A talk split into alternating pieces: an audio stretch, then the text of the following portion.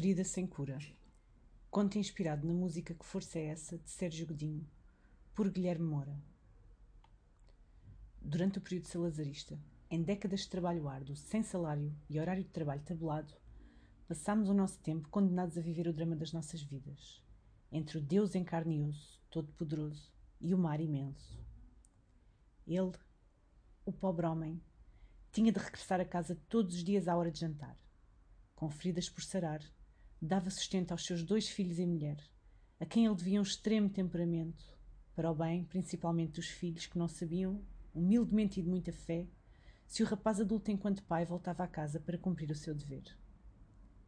Era uma vez, numa noite muito obscura, umas estrelas que pareciam não estar sorridentes como normal, que não brilhavam na escuridão do vasto céu, antes iluminado. À semelhança das estrelas, a pobre família estava a ficar fraca, muito por influência do imperial primeiro-ministro e da implacável polícia política. Nessa noite, a casa repleta de revolta e angústia tinha sido invadida violentamente por uma forte epidemia.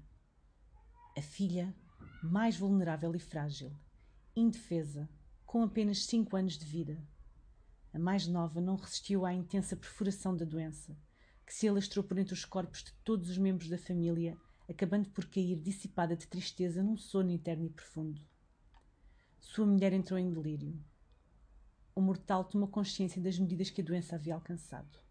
Mesmo sem ter sido um médico a lamentá-lo, no entanto, não podia quebrar ali no meio daquele cenário caótico. Perseverança era tudo o que o homem conseguia oferecer à vida, que nunca teve piedade dele, embora tenha privado sua esposa de ir embora e fazer parte das estrelinhas, que foi a vingança por ter levado a sua filha mas foi a trabalhar dias sem ir a casa, horas sem comer e beber água, que consegui ir à farmácia e comprar os medicamentos tão desejados. Famílias em parecidas circunstâncias haviam perdido os maridos, o que foi sentido pesadamente por este homem, uma vez que o trabalho não dava o braço a torcer e nunca deixaria de ser feito pela falta de mão de obra. E por isso teve de começar a fazer turnos duplos. A faceta do pai estava a desvanecer-se num vazio de pessoa que, ao longo destes anos, sob o poder régio ditatorial, desenvolveu o poder de sarar feridas que derramam muito sangue, atormentam a alma e nos fazem abdicar de tudo. Essa força, que permaneceu no seu interior, foi o tumor que o destruiu e desgastou, sem que desse hipótese de ser curado, sem que pudesse ter sido diagnosticado. Após o 25 de abril, o homem já não sabia como viver. Não sabia se iria continuar a trabalhar ou se iria fugir mas sabia que apenas enfrentava a morte uma vez na sua vida e que essa vez estava a chegar.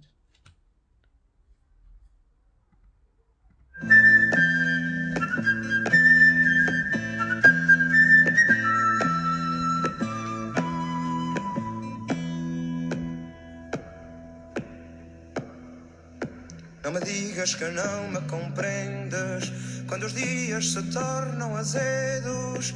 Não me digas que nunca sentiste uma força a crescer-te nos dedos e uma raiva a nascer-te nos dentes. Não me digas que não me compreendes.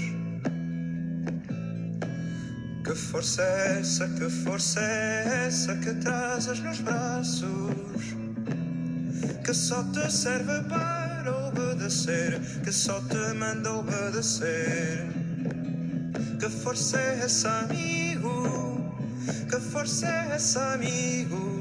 Que te põe de bem com outros e de mal contigo.